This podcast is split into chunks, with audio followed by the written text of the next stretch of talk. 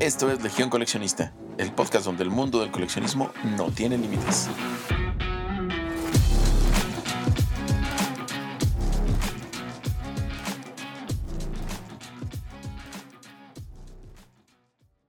Hola, bienvenidos, bienvenidas a un nuevo episodio de Legión Coleccionista, el podcast donde hablamos de todo tipo de coleccionismo. Yo soy Lilia y les recuerdo que nos pueden seguir en nuestro Instagram, que lo encuentran como legión-coleccionista-podcast. El coleccionismo es una forma de ocio que consiste en reunir, conservar y exhibir todo tipo de objetos. Es muy común que cuando alguien piensa en colecciones, lo primero que se nos viene a la mente es un grupo de juguetes, figuras de acción, cómics, monedas, estampas o arte. Pero existe un lado del coleccionismo que va de lo extraño, pasa por lo divertido hasta llegar a lo más interesante de los coleccionables. Es por eso que hoy hablaremos de colecciones peculiares, porque el coleccionismo es un espacio para todas y todos, no importa que te guste. Hoy me acompaña Mau de nuevo. ¿Cómo estás, amigui? Hola, amigui, muy bien. Hola a todas y a todos. Muchas gracias por acompañarnos un episodio más en esta aventura del coleccionismo. Para comenzar, ¿qué consideramos como colecciones peculiares? Es aquel coleccionismo que pasa de lo común a lo interesante o bizarro. Ya escucharán por qué. Y es por esto que va más allá de coleccionar algo que nos haga felices. Algunos expertos de hecho creen que algunas de estas colecciones rompen con el status quo, teniendo tal vez algunas afecciones psicológicas que pueden creerse dañinas para quien las tiene. La pregunta es, así como nosotros coleccionamos por la nostalgia, ¿qué crees que sea el factor que mueva a ciertas personas a coleccionar cosas fuera de lo común? Porque hay colecciones bastante raras. No tengo la menor idea. Justo lo estaba pensando cuando empezamos como a platicar del tema. Siento que en muchas ocasiones va relacionado con querer destacar, ¿no? O querer cumplir un reto. O sea, yo me voy como a estos ejemplos del récord Guinness, que son cosas súper raras, súper bizarras, pero que al final es como por tratar de ser el primero en coleccionar este tipo de objetos o este tipo de cosas raras, no sé. Siento que es como por lograr tal vez algo o destacar. ¿Tú por qué piensas que sea que coleccionar en este tipo de cosas raras. Yo antes creía también que era por el récord Guinness porque yo tenía la idea de que al romper ese récord y estar en el libro te daban dinero, pero pues investigando no, nunca les han dado dinero. Y estoy de acuerdo en lo que dices acerca de la necesidad de querer destacarse en ciertos aspectos, porque la mayoría de los coleccionistas pues somos como del montón, que junta figuras, cómics, libros o cosas pues sin mucha rareza. Y eso da pie a que haya como un área de oportunidad para estas colecciones raras. E imagínate ser como el primero en tener algo que sea bizarro pero coleccionable. Haciendo el guion vi que una señora colecciona Santa Clauses. Digo, a mí que no soy tan fan de la Navidad, no me hubiera pasado por la mente empezar esa colección. Y aquí yo creo que también lo que pasa es que uno empieza a coleccionar inconscientemente. Digamos que tu abuelita te regala la figurita de un perrito y la gente se da cuenta que te encantan los lomitos y te empieza a regalar perritos de todas formas, tamaños y texturas. Y de repente ya tienes un ponche de animalitos y tú ya te sigues por esa línea de coleccionar caninos. Y ese ciclo puede empezar con cualquier objeto. ¿Qué tal si alguien te regala un perfume, te gusta la botella y buscas una variante de esa misma marca? Y ya en un momento te das cuenta que tienes más de 20 perfumes con diferentes características solo porque alguien te hizo un simple regalo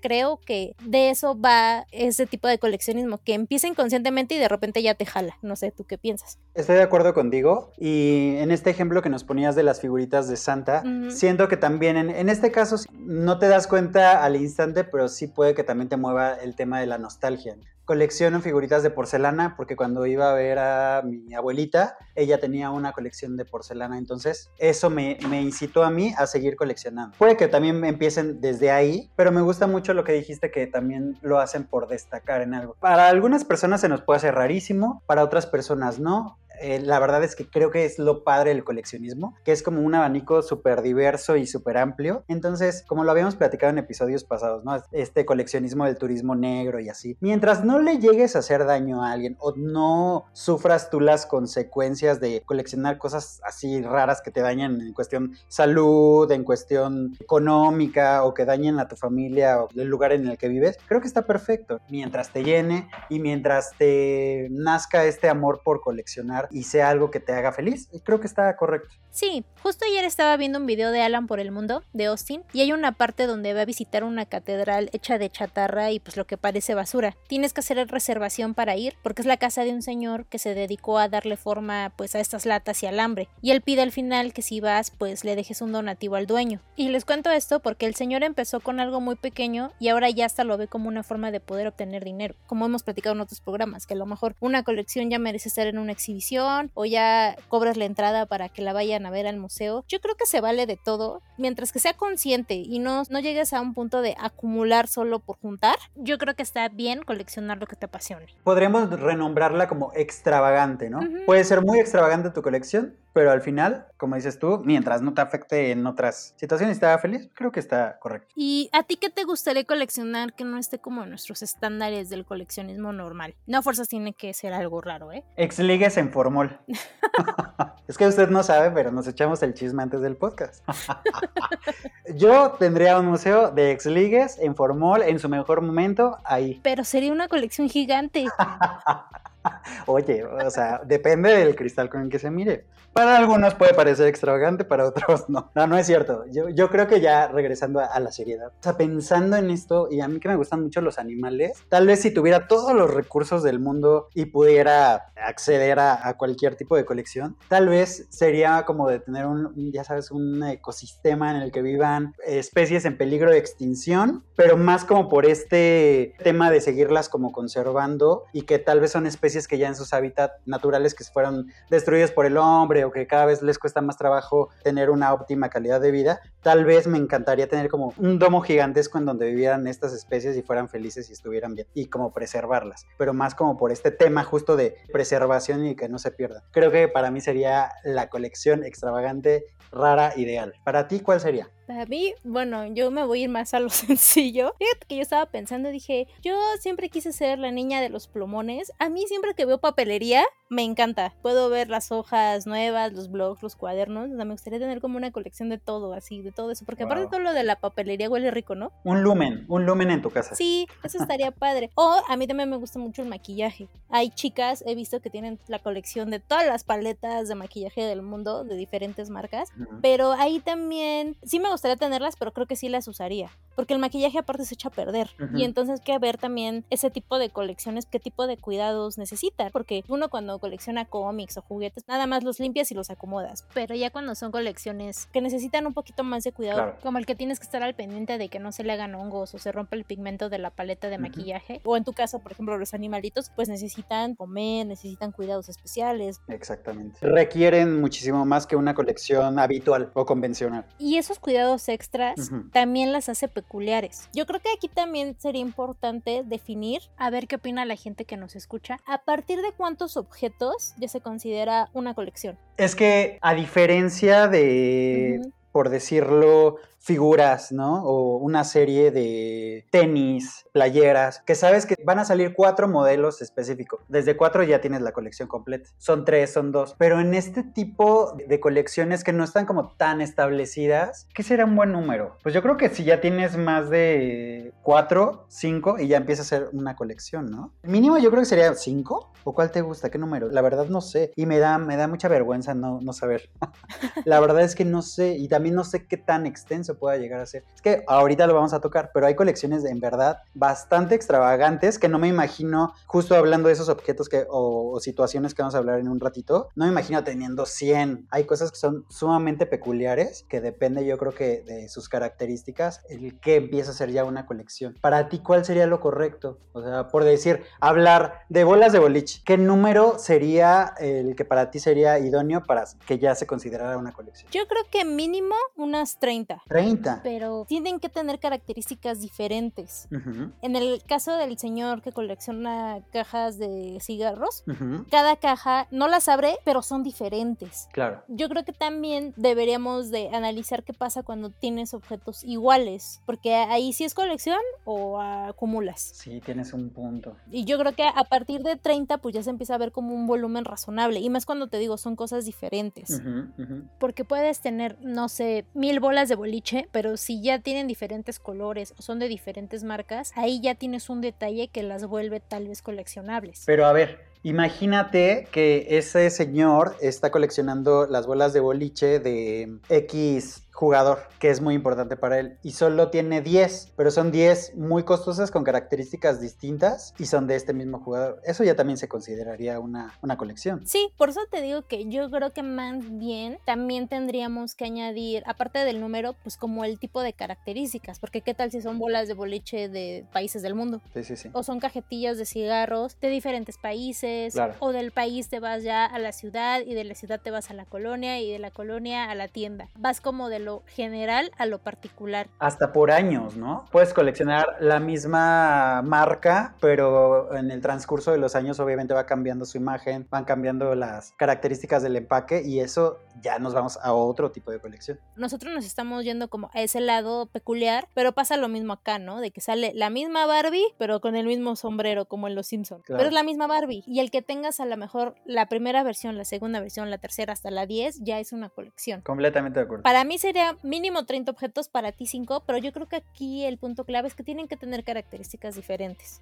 O algo que le dé un plus, como lo que estábamos hablando, que sea de algún famoso, que sea de algún país o que tenga alguna característica que diga, ok, tiene 5, pero son diferentes. Sí, porque ahí como lo mencionabas, si compraras un lote de la misma figura, el mismo objeto, lo que tú quieras, en realidad ahí no cuenta como colección, desde mi punto de vista. Cuenta como que tienes el lote. Igual no lo vería tal cual como acumulador, pero sí básicamente es la misma figura, nada más que la tienes varias veces. Entonces eso no sería una acción, desde mi punto de vista. Ajá, sí, yo también creo eso. Es como repetir, o sea, siento que es como arrumbar, pues, o sea, o, o como apilar nada más. Exacto. A menos de que te dedicaras a coleccionar lotes completos. O sea, porque yo no dudaría que algún millonario extravagante si tuviera los, los recursos para comprar, quiero el lote número uno de tal objeto o de tal serie y que así fuera coleccionando lotes, puede ser, todo es posible en este mundo. Pero hasta eso, pues el millonario pues tendría que decir esto sí y esto no. O sea, sí tienes que clasificar para que sea una colección. Completamente de acuerdo. Yo creo que entonces los parámetros para que sea una colección, a lo mejor no importando tanto el número, que a mí se me hace un buen número de 5 a 30, que tenga características diferentes y que si te veas como en la necesidad de tener que clasificar los objetos. Por supuesto. Porque si son todos iguales, pues da igual, ¿no? Ahí no tienes una colección, tienes un cúmulo de cosas todas iguales. Exactamente de acuerdo. Y bueno, si sus amigos o familiares piensan que su afición por coleccionar figuras de acción, funcos o peluches de Disney se está saliendo de control, Aquí les traemos una pequeña lista con las colecciones más peculiares del mundo. Las acomodamos como de lo más común a lo más extremo, son poquitas, de hecho en internet hay millones de cosas raras, pero estas fueron como las que más nos llamaron la atención. ¿Listos? Vamos. Mira, empezamos con las cámaras antiguas. Los equipos fotográficos modernos no suelen considerarse objetos de colección. Sin embargo, muchos se sorprenderían del valor de estos objetos en la historia de la fotografía. Y este lo puse porque se me hace como bien bonito. Está bien padre tener como... Súper bonito. Como el inicio de la historia de la fotografía en tus manos. Ese tipo de coleccionismo es caro. Hay un nicho gigante, pero se me hace como súper interesante porque a pesar de que algunas cámaras ya son escasas, si le rascas como todo tipo de coleccionismo, las sigues encontrando hasta en óptimas condiciones. Señal de que sí hay personas que las están cuidando y las están atesorando. ¿Tú coleccionarías cámaras? Siento que hasta como objeto de diseño son súper bonitas. Si te vas a la parte estética, una cámara vintage ahí en tu recibidor, en tu mesita de o sea, la verdad es que es un objeto que por sí solo brilla y, creo que es, es, es bonito, ¿no?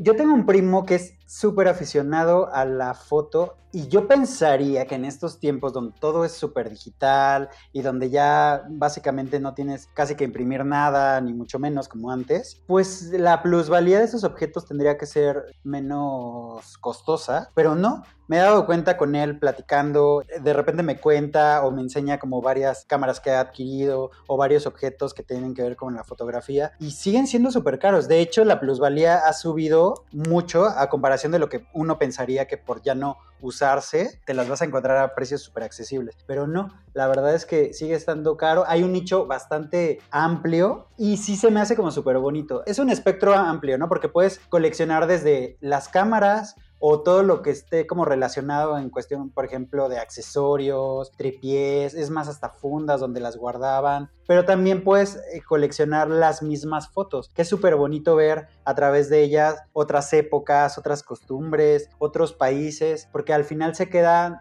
las fotos pues son fragmentos justo de esas vivencias y eso a mí se me hace bonito, nostálgico y es algo que tal vez sí coleccionaría, sí, sí podría llegar a coleccionar. En tu caso, ¿qué opinas de las cámaras y todo lo que tiene que ver con la fotografía? A mí se me hace un coleccionismo bonito, pero sí de nicho. Claro siento que sí debes de tener ciertos conocimientos pues para que sepas dónde apretarle a la cámara, si es que sí la vas a usar o solo va a ser para objeto de decoración. Y ahorita eso que decías de las fotos, pues sí es cierto, hay veces que en los tianguis de antigüedades pues ves así como los álbumes de quién sabe quién, pero pues la gente compra las fotos precisamente porque son otro tipo de papel, se usaban otros colores, se usaban otros químicos y eso también es valioso, aunque no sea tu familia y aunque no conozcas la historia de esas personas. Pero te habla de una época, ¿no? Bueno, a mí se me hace un poco raro en el sentido de que imagínate que tus fotos de cuando eras bebé terminen en el tianguis y alguien más las tenga.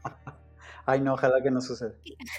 Pero yo creo que alguien que sepa valorar este tipo de cosas, te digo, ya sea fijándose en la calidad del papel o como las fotos de nuestros ancestros abuelitos que son color sepia y ese tipo de cosas, pues yo creo que va más por ahí a, a tener fotos de niños desconocidos. Pero sí es un coleccionismo bastante amplio que te da como para muchas cosas. Ya más adelante haremos un episodio dedicado al coleccionismo de tecnología, pero es interesante porque a pesar de que ahorita, como dice Mau, todo es digital, sigue habiendo una gran demanda en estos objetos antiguos, sobre todo. El que sigue en la lista es también uno muy curiosito, es el coleccionismo de miniaturas, que creo que este nos da para un episodio completo, pero aquí lo quise añadir porque también es bastante interesante el nicho al que va dirigido. Según la página del Museo de Miniaturas, son más que un ornamento, es una decoración y un pasatiempo. Significan añoranza, delicadeza en el trato, la paciencia en la creación de escenarios y la inocencia que se niega a escapar. En este tipo de coleccionismo yo tengo duda. ¿Qué es considerado justo eh, este coleccionismo de miniaturas, porque hay desde estas mini maquetitas que llegan a ser o escenarios que son pequeñitos, pero también ya si nos vamos como al,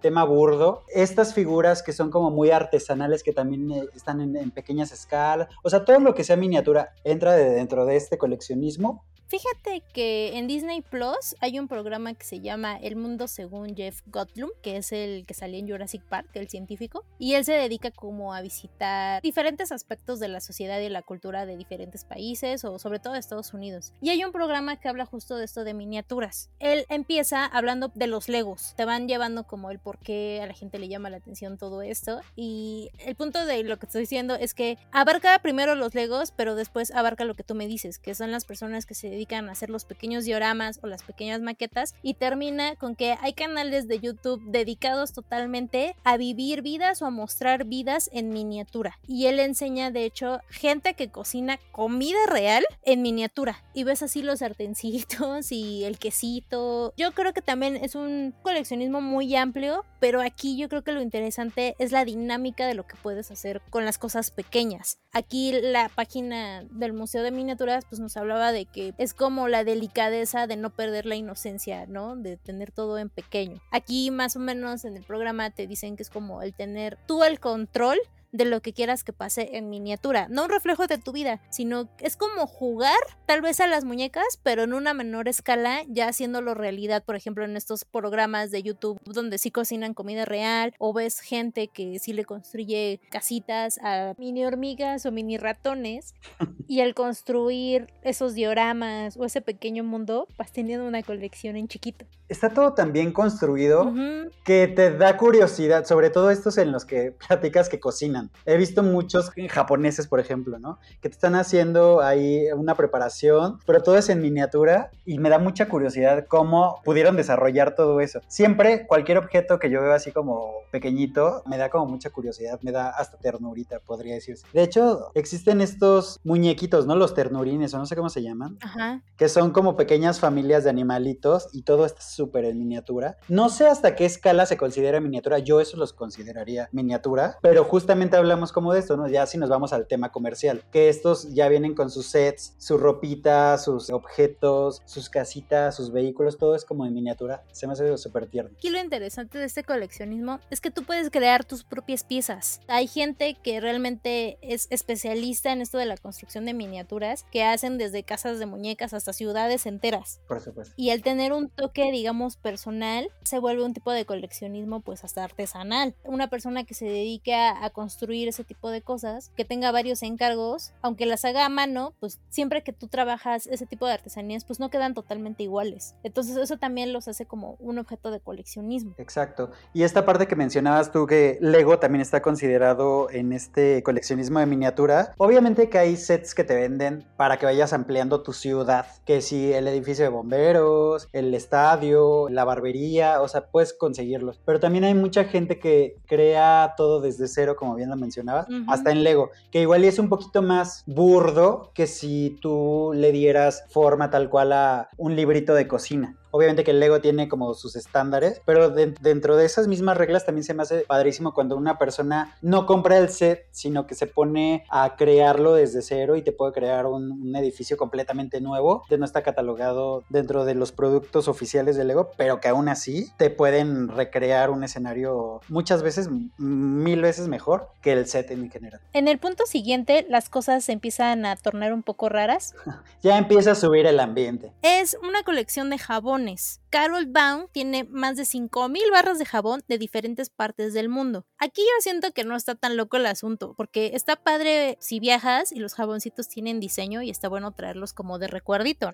Supongo que también ese tipo de cosas necesitan otro tipo de cuidados como lo hablábamos al principio, porque un jabón hay veces que si se te moja pues ya valió. Yo creo que en ese tipo de colecciones que se empiezan a poner un poco más extravagantes, sí va subiendo de nivel el tipo de cuidados que debes de tener. ¿Tú coleccionarías jabones? Ha de oler rica su casa, ¿no? Así, jabón. Sí, muy limpia. La, verdad es que aquí ya se me empieza, o sea, sí se me empieza a hacer un poquito extravagante. No tanto, pero sí un poco. Sobre todo por lo que mencionabas de las condiciones que necesitas para tener ya este tipo de objetos como coleccionables. Al final el jabón, o sea, si lo tienes en un lugar donde hace mucho calor, puedes sufrir como estragos. Si lo tienes en un lugar donde hay mucha humedad, si lo dejas a la intemperie, sabemos que va cambiando como su propia forma. Entonces, sí siento que en en este tipo de colecciones necesitas ya como una infraestructura muchísimo más grande y pensada especialmente para conservar y preservar este tipo de objetos. Se me hace algo padre, sobre todo como lo mencionabas, si vas viajando por el mundo, si vas viajando por lugares, por ciudades y te vas trayendo jabones especiales, pero aún así no sería como de mi agrado para coleccionarlo, pero pues, le, le, doy una, una pequeña ovación a esta señora. Es que aparte tiene jabones que no parecen jabones. Eso también está padre. Ajá. Está el jabón así en forma de panqué, en forma de teléfono. O sea, eso está divertido porque nunca te imaginarías que es jabón. Sí, está, está rarísimo. Oye, pero por ejemplo, en este tipo de, de colecciones, ¿esta señora qué pretenderá? ¿Poner un museo después del jabón? ¿O será como para guardarlo para ella irlos a oler en la noche? ¿Qué propósito tendrá? Me da curiosidad. Estuve leyendo que varias de estas personas lo que sí querían era pertenecer al libro de récord Guinness. Y realmente al no darles dinero al comprar el récord, más bien consiguen como patrocinadores para estar en el libro. Entonces pues realmente no sabemos entre qué es la motivación psicológica o pues a lo mejor un patrocinador de jabones te está pasando lana para que cumplas tu sueño de tener muchos jabones. O sea, no lo sé. Sí, podría ser. La verdad es que creo que cualquier colección bien manejada pues puede preservar, ¿no? O sea, lo que platicábamos de las fotografías que es también como remontarnos un poquito a esa época o esas vivencias o esas costumbres. Es lo mismo con cualquier tipo de colección. Estoy pensando en estos jabones de, esta señora Carol, que de repente tiene el más antiguo, que no sé, se remonta tres décadas antes, por aventar un número, con el que tiene el más nuevo. O sea, ya tan solo con eso, ya estás viendo ahí una línea del tiempo en un objeto específico. Eso también está súper interesante. ¿Qué tal si en algún momento pone el Museo del Jabón? No lo sé. Y ahí ya saca ella una ganancia y deja un legado. Por supuesto. Dependiendo de lo que colecciones, puede salir muy bien o puede salir muy mal. Exacto. Aunque usted no lo crea. En el que sigue, y Mao nos va a poder explicar mejor, es el coleccionismo de plantas. Es un hobby muy popular que en los últimos años a nivel mundial por la pandemia ganó muchos aficionados. Tú dinos, amiguito, tú coleccionas plantas. Así es, señora. ya también soy la señora de las plantas creo que en los últimos años se acrecentó muchísimo y cuando estuvimos todos encerrados por obligación, pues al final creo que nos evocamos mucho a esto que no podíamos tener, que era también la naturaleza. Por lo general no salíamos, sobre todo las personas que vivimos como en las ciudades, que no tenemos esa, esa cercanía con la naturaleza, pues al final era como tener un poquito del exterior, pero dentro de tu casa. Y pues empezó a ser pues una afición muchísimo más grande. Yo lo veo como desde el lado de que también te permite relajarte, el cuidar un, un ser vivo como sería una planta, te enseña a tener paciencia, te enseña también a que todo llega a su tiempo, a su ritmo y al final es bonito tener esta parte de la naturaleza como conviviendo contigo. Obviamente al crecer el mercado también los costos se incrementaron y ya de ahí ya cuando uno se empieza a informar y empieza a rascarle tantito como en todo, empiezas a descubrir cosas súper raras. O sea, por ejemplo, yo empezaba de repente a coleccionar suculentas o cactáceas, que son todos los cactus y cosas así, pero ya cuando te empiezas a meter hay cactus que son carísimos, suculentas que son de exposición, que necesitan ciertos parámetros. Entonces está muy cañón porque eso sí siento que depende del lugar en el que vives para poderlas tener en óptimo estado o también del presupuesto que tengas para que puedan prosperar, porque al final no olvidemos que siguen siendo seres vivos. Sí siento que necesitas tenerle mucho cuidado y necesitas una gran pues infraestructura si ya te quieres ir como a cosas de coleccionable. En tu caso, ¿se te dan las plantas o no? No, apenas me puedo cuidar yo, imagínate una plantita. Porque aparte te iba a preguntar, sí hay gente que las colecciona, pero hay plantas obviamente que viven más y otras que viven menos. Exacto. Las que viven más, supongo que son las que se quedarán para la posteridad como legado de tu colección, ¿no? Seguramente. Digo, lo podemos ver tan solo en los árboles, ¿no? Que cuando llegan a vivir a algún lugar igual y lo plantan, después ya murió el abuelito y el árbol obviamente que sigue ahí y seguirá. Entonces, en esos casos hasta es poético porque el mismo ciclo de la vida que nos enseña que a pesar de que como humanos nos creemos superpoderosos y que básicamente podemos modificar todo nuestro antojo, es un recordatorio de que pues al final nosotros estamos aquí, después ya no estaremos, pero las plantas seguirán estando desde mi perspectiva. Ya entrando en estos temas ya así como muy de, de coleccionismo, por decirlo, en el tema de las orquídeas, que hay expositores que tienen una selección, ¿no? De una planta y van sacando las mejores características de esta planta y de repente crean una nueva especie. Y ya hay muchas que se crean pues desde el laboratorios que tienen características específicas que en la naturaleza no se dan y obviamente que al ser ya algo creado por el hombre, pues va creciendo la plusvalía. Digo, ya no, no yéndonos como a cosas exóticas que tal vez puedan estar como en peligro de extinción, tan solo yéndonos por estas modificaciones que hace el hombre, pues le sube la plusvalía y hay, hay plantas que son en verdad carísimas. Y bueno, y los últimos tres puntos son como los más raritos. A ver qué opinas. En el tercer lugar está un señor llamado Barry Chappell que mascó más de 95.200 chicles e hizo una bola gigante con ellos. Tiene una super colección de chicles masticados y ya cuando ve determinado número los amasa y hace una super bola. Qué asco. Esto sí se me hace súper bizarro. Sí me deja pensando, seriamente, replanteándome el camino de, la vida. ¿Tiene que llegar otro meteorito a llevarnos o qué pasa? ¿Tú qué opinas? ¿Se te hace interesante? ¿Irías a ver esta bola gigantesca de chicles masticados y pegados? ¿O para qué público piensas que está haciendo eso? ¿O solo él por ser feliz? Explícame, explícanos, por favor. No, pues me queda claro que él es feliz porque masticó no sé cuántos chicles, pero yo creo que aquí empieza ya el ocio del no saber qué hacer y pues hay veces como decíamos, empiezas como inconsciente y de repente ya tienes una bola de chicles.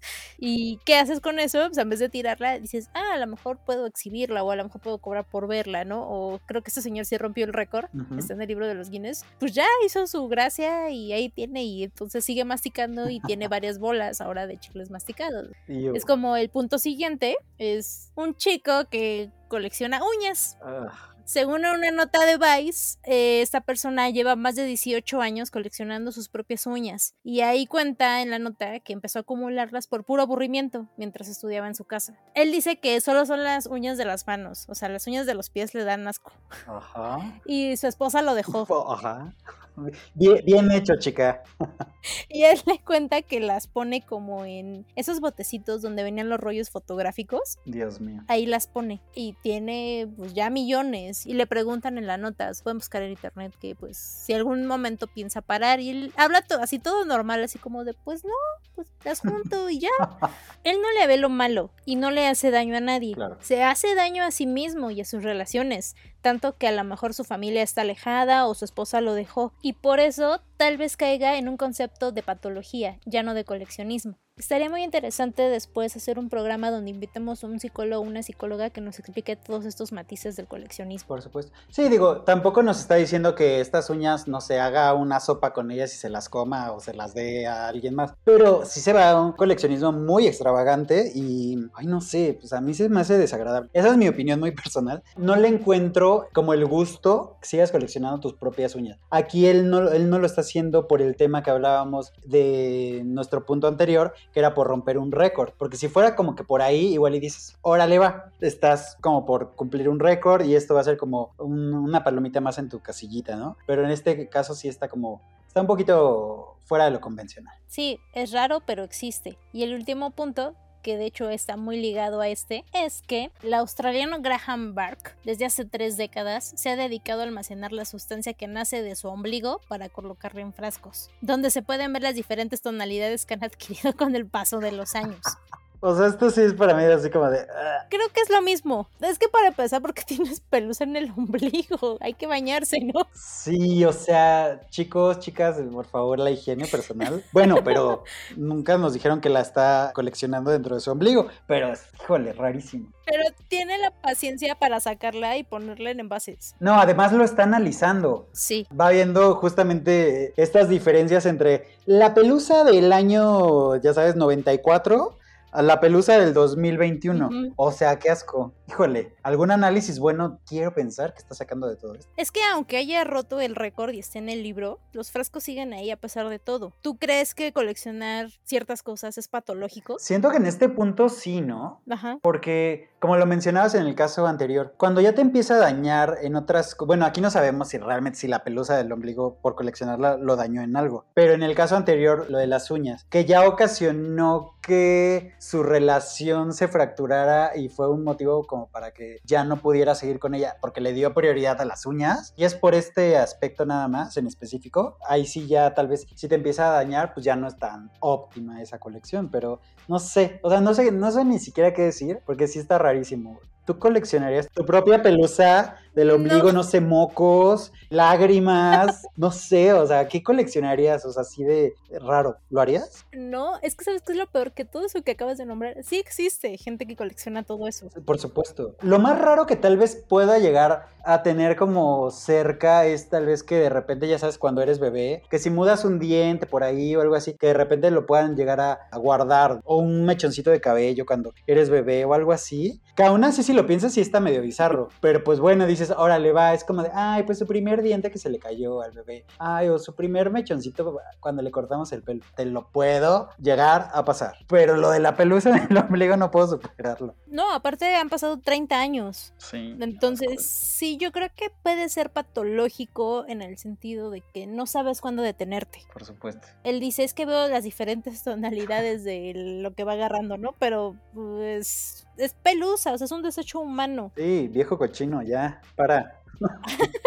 o sea, no cambia su composición química inmediatamente. Supongo que es a través de los años que él va viendo como el cambio que tiene en el color. Es que, ¿sabes qué? Yo soy súper visual, entonces no, no está siendo tan placentero este episodio. ¿Qué les provoca? También ustedes platiquenos, déjenos luego ahí en sus comentarios si se atreverían ustedes a, a, coleccionar algo así, porque nosotros ya nos quedó claro que no, pero me imagino que sí, debe haber por ahí alguien que sí le llame la atención, pero ¿por qué? O sea, ¿qué, qué los hace sentir? O no sé, meramente como un análisis, meramente como esta curiosidad de ver cómo va cambiando algo que al final no deja de ser algo orgánico. La materia tiende a descomponerse, a cambiar, a, a mutar, entonces, no sé, platíquenos, por favor, alguien denos luz en este tipo de coleccionismo. ¿Cuánto crees que pueda durar? Bueno, ya vimos que 30 años, pero ¿cuántos años, cuántos años más crees que le puedan durar? De parar, yo creo que ya no va a parar, ¿no? O sea, de vamos a tener su última pelusa del ombligo hasta que expire su último aliento. Pero en conservación, no sé, es que también depende mucho, como lo hablábamos en el caso de las plantas, con qué condiciones cuenta para preservar esto. Tal vez, no sé si agregue algún químico o algo que lo haga como que se preserve de, de, mejor manera si cuenta con todo esto, pues al final es como cuando llegamos a ir a algún museo de ciencias naturales o algo por el estilo, en donde preservan precisamente organismos que alguna vez estuvieron vivos. Yo creo que es algo así, ¿no? O sea, puede durar, pues, que te gusta toda la vida. Sí, sí, sí. Y justo de lo que acabas de nombrar, de que hay cosas que sí, aunque sean orgánicas, se deben de conservar. ¿Qué sucede cuando justo el coleccionismo involucra seres vivos como insectos? Porque, dice Carlos, es una actividad que muchos, al menos en Estados Unidos, hacen como parte de una tarea escolar.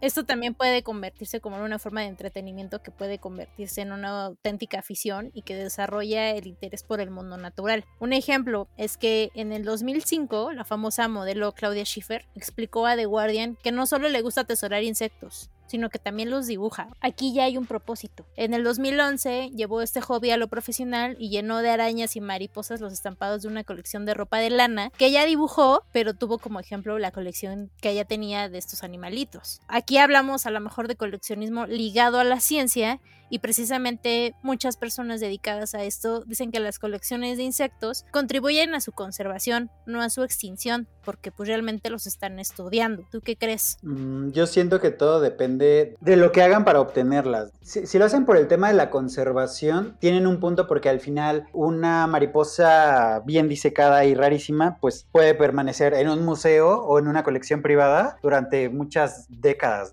No tengo los datos exactos que se necesiten como para una conservación pero sí lo hemos visto en museos, entonces creo que desde ese punto está bien. Creo que donde ya no está tan padre es cuando en, esta parte de querer coleccionar te brincas como este dilema ético que se llega a tener cuando coleccionas algo vivo, que es de de repente no lo tienes porque tal vez es muy difícil de conseguir o está en peligro de extinción o ya te vas a un mercado negro para encontrarlo entonces, en este tipo de cosas ya estás dañando al ecosistema porque si ya está en peligro de extinción, dudo mucho que sea buena idea que vayas, las captures y las mates para tenerlas ahí preservadas, ¿sabes? Porque le estás dando en la torre al propio ecosistema. Dentro de este coleccionismo peculiar, esto ya se le denomina como colección biológica y es necesaria para documentar la existencia de diferentes especies. Pero esto ya lo hacen expertos. No es como que yo ahorita salga a mi patio, agarro un gusano y ni siquiera sé cómo dice Carlos. Por esta razón, los científicos y algunos coleccionistas depositan estos especímenes en las colecciones de museos de historia natural y universidades. No dudo que haya personas que puedan aprender en el maravilloso mundo del Internet cómo hacerlo, pero de preferencia pues como tú dices, no afectar un ecosistema y hacerlo como con un fin.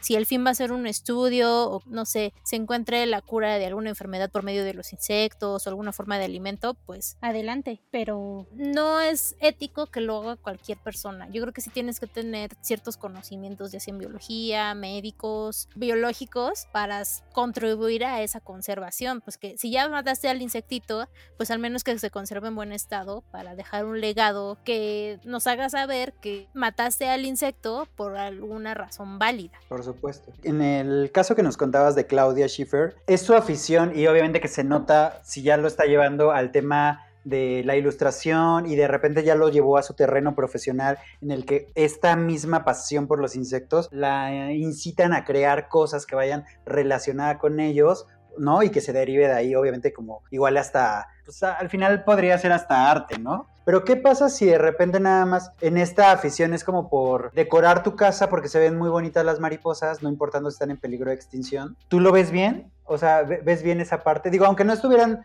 en peligro de extinción, que fuera X mariposa. ¿Tú lo ves como algo bonito o algo? Nunca me había detenido a pensar en esto porque no soy muy fan de los insectos, pero sí he visto hogares, establecimientos que los usan de mera decoración. No puedo negar que se ven increíbles. ¿Tú cómo ves esta parte? Que se lleve nada más como al tema estético. Creo que ese es un aspecto un poco frívolo cuando se habla de animalitos o de insectos. Es como la cabeza disecada, ¿no? De un búfalo, por decirlo. Sí, porque ahorita ya hay tanta tecnología y tantas cosas que se pueden hacer que puedes replicar eso sin matar al animalito. Ahorita ya tenemos impresoras 3D. Hay mucha gente con mucho talento que puede replicar ciertos objetos o ciertos animales sin necesidad de llegar a esto de la cacería. Claro. Yo lo veo por ese lado. A mí no me gusta que cacen a los animales y que maten a los rinocerontes, y más cuando están en peligro de extinción. Sí, sí, sí. Entonces no soy muy fan de las personas que coleccionan animalitos disecados por diversión. Si es como ya lo hablamos, por razones biológicas, es muy normal verlos en ciertos museos o en ciertas exposiciones, pero hasta ahí. Aquí no juzgamos, pero no. No lo haga. Si a usted le gusta cazar animales, mejor coleccione la pelusa de su ombligo.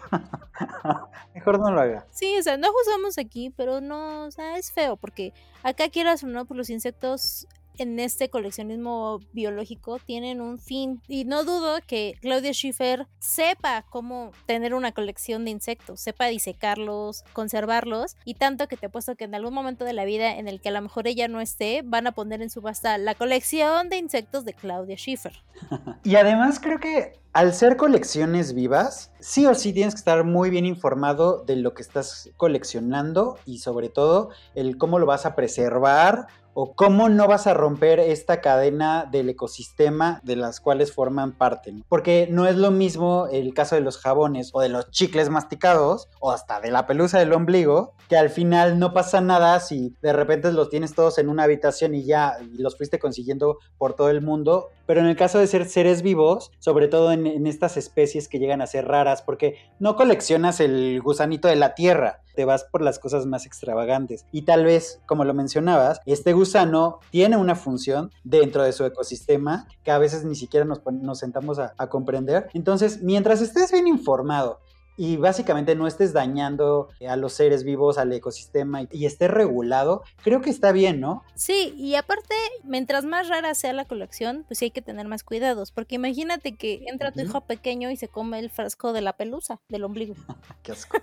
o alguien muerde un jabón, porque como no parece jabón, parece un pastel, ahora sí que objeto pastel, se lo come y se intoxica con el jabón. Yo creo que entre más rara sea la colección, lo puede hacer mientras no le haga daño a nadie, pero sí hay que tener también como de no tocar o no se lo coman. Exacto, sí, sí, sus especificaciones ahí bien, a la vista pues de todo el mundo que esté cerca, ¿no? Sí, porque imagínate que alguien agarra la colección de uñas y no sé, eh, a lo mejor digo una tontería, pero las uñas están infectadas con algo o tienen un honguito y después se toca la cara. No, no, no. Qué asco. Así es, amigui. Y bueno, llegamos por fin a la sección de coleccionando datos. Y te cuento que una rebanada del pastel de bodas de la princesa Diana de Gales y el príncipe Carlos fue subastado en Inglaterra hace poco por más de 2.000 euros. Han pasado 40 años desde la famosa ceremonia que se llevó a cabo en 1981 y se cree que la porción rectangular, que apenas se ha deteriorado a pesar de las décadas pasadas, proviene de la capa inferior del postre de 5 niveles. El pedazo de pastel que se conservó en su caja original, estuvo acompañada de una carta de agradecimiento escrita a mano por Carlos y Diana, y ese documento está valorado en 150 libras esterlinas. Se cree que probablemente se ha conservado en un buen estado por la gran cantidad de alcohol que se utilizó para su elaboración. Entonces, todo lo que nos rodea es realmente coleccionable. Aquí pesa más el contexto cultural e histórico del momento o en sí el objeto. De hecho, o sea, cuando salió esta nota lo platicamos Lilia y yo y nos quedamos pensando por lo poco habitual de, del objeto, ¿no? De una rebanada, o sea, de, algo que sabemos que en las condiciones no idóneas, o sea, se te olvida de un día para el otro ya puede estar echado a perder al siguiente día. Entonces, ¿cómo se pudo preservar durante 40 años? Regresamos al punto que tenían toda la infraestructura del congelador idónea, con la temperatura idónea. En esa parte va, no lo negamos, está rarísimo, pero está padre. Si te vas como a este coleccionismo de la realeza que al final sabemos que deja una derrama económica gigantesca y que al final hay en mil objetos que giran alrededor de la realeza, es súper comprensible sobre todo si tiene el empaque original, ¿no? Eh, donde estaba la, esta rebanada y sobre todo por el valor de la carta que acompaña esta rebanada, que viene de, del propio Carlos y Diana. Por ese, esa parte yo lo veo sí como súper coleccionable y tal vez lo llegaría a adquirir tan solo por esa carta, pero el pastel, ¿qué onda? ¿Se va a preservar bien en tu refrigerador? Que a veces se va la luz y a veces no. O de repente vas a llegar un día y va a estar lleno de hongos. ¿Qué pasa ahí? O sea, es rarísimo ¿Qué piensas que, que, va a pasar con esto y por qué piensas que alguien en su momento lo guardaría? Yo entiendo que es más bien por el contexto histórico y toda la historia de subidas y bajadas que trae la monarquía inglesa. Pero cuando estuvimos platicando de esto, la duda era de que cómo se conservó. Ya vimos que fue por la refrigeración y por el tipo de alcohol que usaron, que ha de ser de buenísima calidad para que se haya conservado. Supongo el pastel está duro, de hecho si ven la foto, trae como dibujado un escudo real. Ya no es obviamente comestible, comestible yo creo que va a terminar en un museo y tiene que estar a cierta temperatura y va a tener ciertos cuidados. Eso también me pone a pensar en coleccionismo musical. Hablábamos de que alguien compró el sándwich de Justin Timberlake y también Alex y yo decíamos, es que ¿cómo conservas eso? Porque una cosa es un pastel que a lo mejor adentro en el pan tiene suficiente alcohol como para que su deterioro sea muy lento. Más lento, sí, sí. A un sándwich, ¿no? De jamón y que el jamón hay veces que al otro día se pone baboso.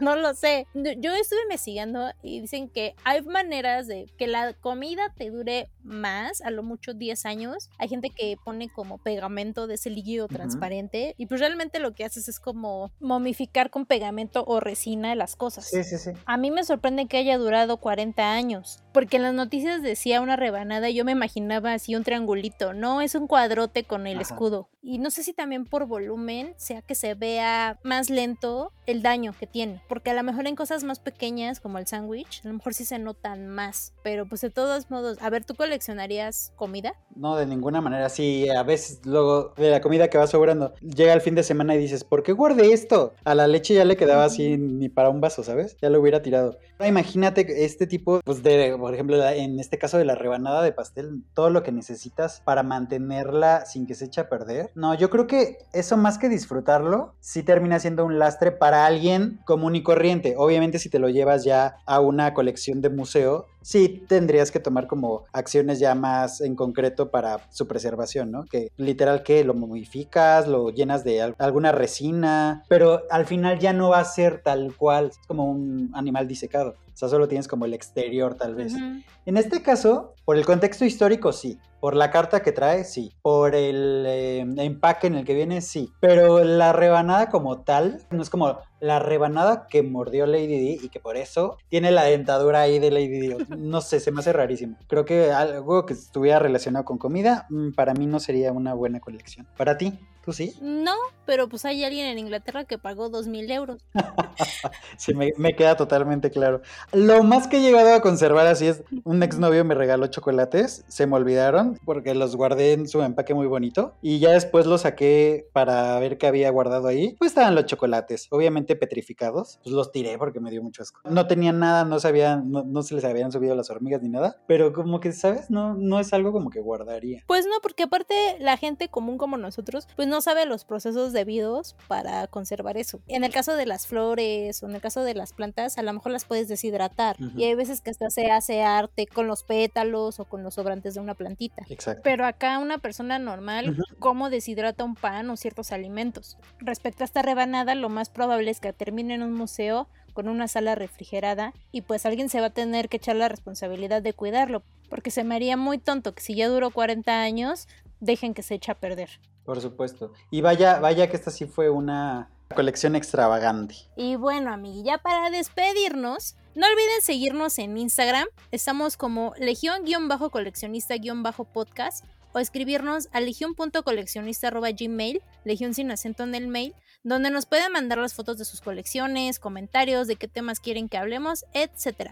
A mí me pueden seguir en Twitter, estoy como arroba liamx7 y a mí me encuentran en todas las redes como Mouse con doble S Nieto. No olviden seguirnos en Spotify, Apple Podcast y Google Podcast. Nos escuchamos en el próximo episodio. Gracias por acompañarme, Mau. Bye. Bye. Este fue el podcast de Legión Coleccionista. No olvides seguirnos en nuestras redes sociales. Hasta la próxima.